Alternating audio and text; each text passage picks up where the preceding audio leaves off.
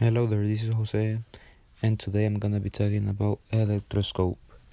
An electroscope is a early scientific instrument used to detect the presence of electric charge on a body. How it works: it detects charge by the movement of test object due to the, the Coulomb electrostatic force on, on it. Uh, what it tests for.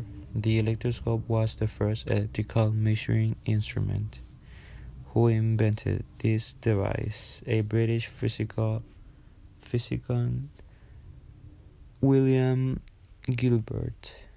The running question of the week: How do you try to reduce your impact on the environment?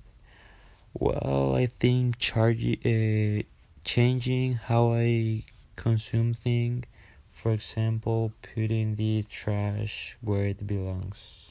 Well, that's it, and bye.